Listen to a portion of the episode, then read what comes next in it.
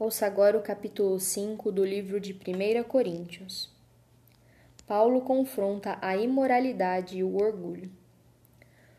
Comenta-se por toda parte que há imoralidade sexual em seu meio, imoralidade que nem mesmo os pagãos praticam.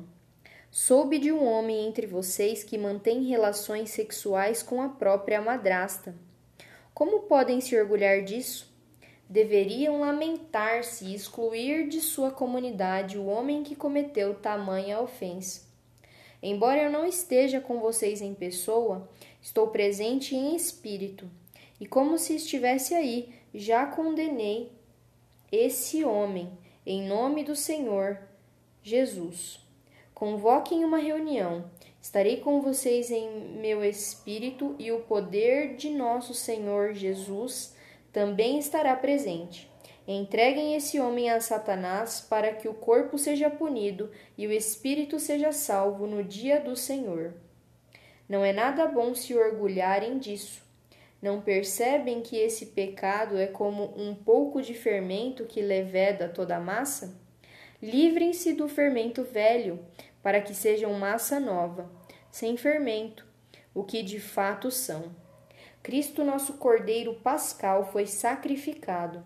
Por isso, celebremos a festa não com o velho pão, fermentado com maldade e perversidade, mas com o novo pão da sinceridade e da verdade, sem nenhum fermento.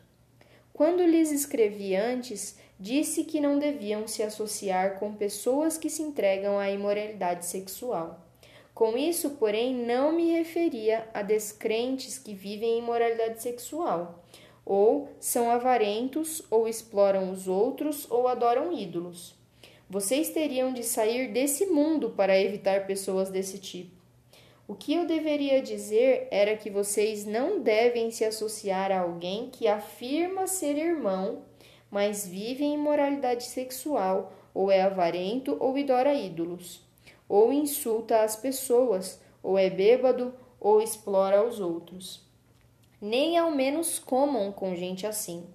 Não cabe a mim julgar os de fora, mas certamente cabe a vocês julgar os que estão dentro. Deus julgará os de fora, portanto, eliminem o mal do meio de vocês. Se encerra aqui o capítulo 5. E hoje a minha oração é para que tenhamos sabedoria na hora de escolher as companhias que nós temos para as nossas vidas. Está acrescentando alguma coisa a mim, positivamente ou negativamente? Eu te peço, Senhor, nos ensina a sermos seletivos a ponto de descobrirmos quem está sendo tóxico na nossa vida e quem está sendo positivo na nossa vida.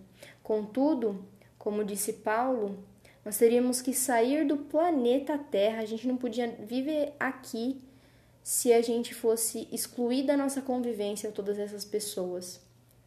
Mas eu te peço, Senhor, que sejamos bom exemplo para as pessoas que estão no pecado, que sejamos limpos pela tua presença que nos arrependamos sempre quando cairmos, para que sejamos bons exemplos para as pessoas que ainda não são de Cristo e até mesmo para as pessoas que são de Cristo. Que a tua luz brilhe em nós, que o teu sal em nós salgue essa terra. Eu te peço, Senhor, nos cura, nos limpa, nos sara, nos transforma. Essa é a minha oração, em nome de Jesus. Amém.